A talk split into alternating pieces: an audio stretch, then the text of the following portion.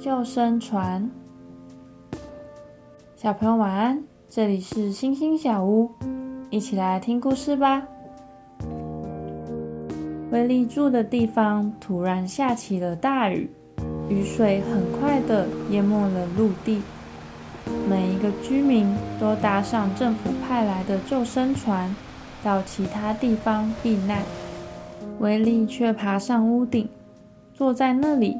一动也不动，救生船经过，就对他说：“你不能在那里，很危险的，快下来，跟我们一起走吧。”威利摇头说：“不，神会来救我的。”救生船上的人摇摇头，把船开走了。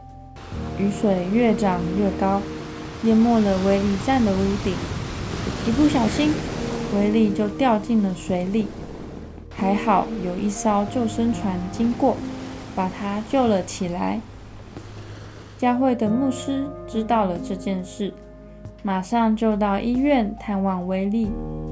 威利纳闷地问牧师：“为什么神没有来救我，反而让我掉进水里呢？”牧师回答他：“你怎么知道救生艇不是神救你的方式呢？而且……”如果他没有救你，现在你还能在这里跟我说话吗？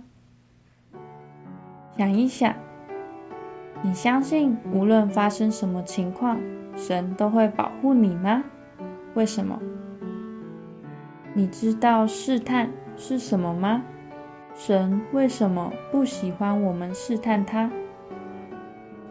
今天的经文是马太福音四章七节。